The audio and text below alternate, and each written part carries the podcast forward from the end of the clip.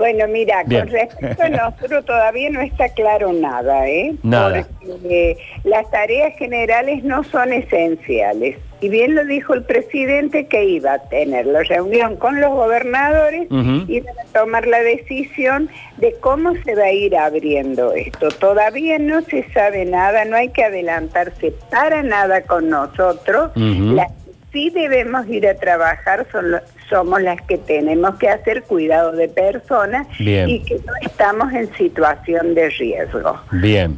Por el momento no está claro nada, ¿eh? Bueno, eh, tu, tu sector, Alcira, tu sector, ha tenido, eh, es un sector por ahí eh, vulnerable en ciertos aspectos, han tenido situaciones de las cuales hayan sido trabajadoras eh, obligadas a ir a, realizar sus tareas pese a la cuarentena, han sufrido rebajas salariales este, de estas que, bueno, que muchas veces son impensadas, este, han sido amenazadas con pasarlas a trabajar en negro. ¿En cuánto las afectó a un gremio muy, muy, muy vulnerable, repito, esta cuarentena?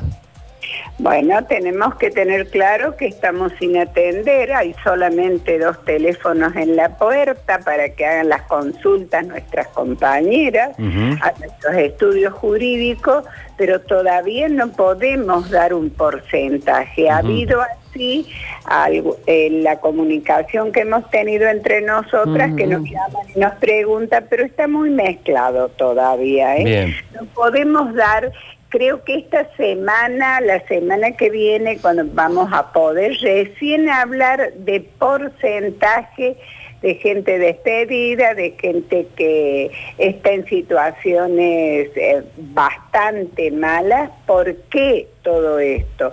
Porque no te olvides que nosotros somos el personal más eh, perjudicado Sí. en cuanto al trabajo en negro. Ahora, Alcira, no hay una lo, conciencia. lo que, lo que hay que pasar, eh, digamos, hay que poner blanco sobre negro, que las empleadas que estaban trabajando tienen que cobrar. Lo que, Sí, sí.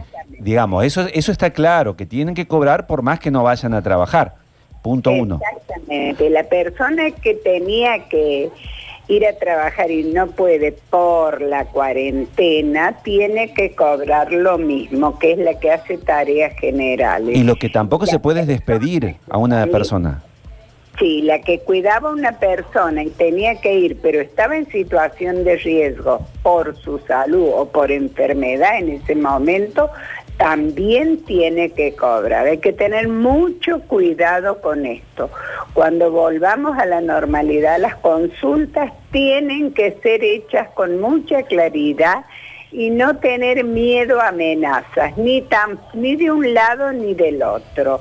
Por eso es que recalco mucho que esta cuarentena nos tiene que enseñar a empleadas y empleadores a registrar nuestra tarea para que realmente reclamemos como, con lo justo, lo que corresponde. Bien. Pero, eh, una, eh, Sergio, Sí. le quiero- hago una pregunta a Alcira por el tema de los feriados. ¿Cómo, cómo es?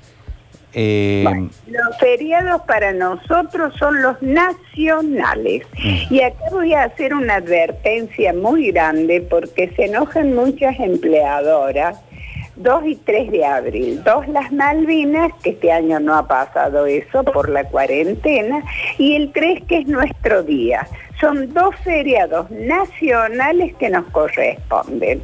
¿Por qué el 3 de abril es nuestro día? Creo que ya lo sabemos porque fue promulgada nuestra ley 26844. Por lo tanto, cuando estén los feriados nacionales y a veces también hay feriados puentes que se declaran nacionales y son dos días seguidos y dicen, ¿cómo puede ser dos días si yo no? Si nos corresponde, los nacionales únicamente, los puentes y los provinciales no.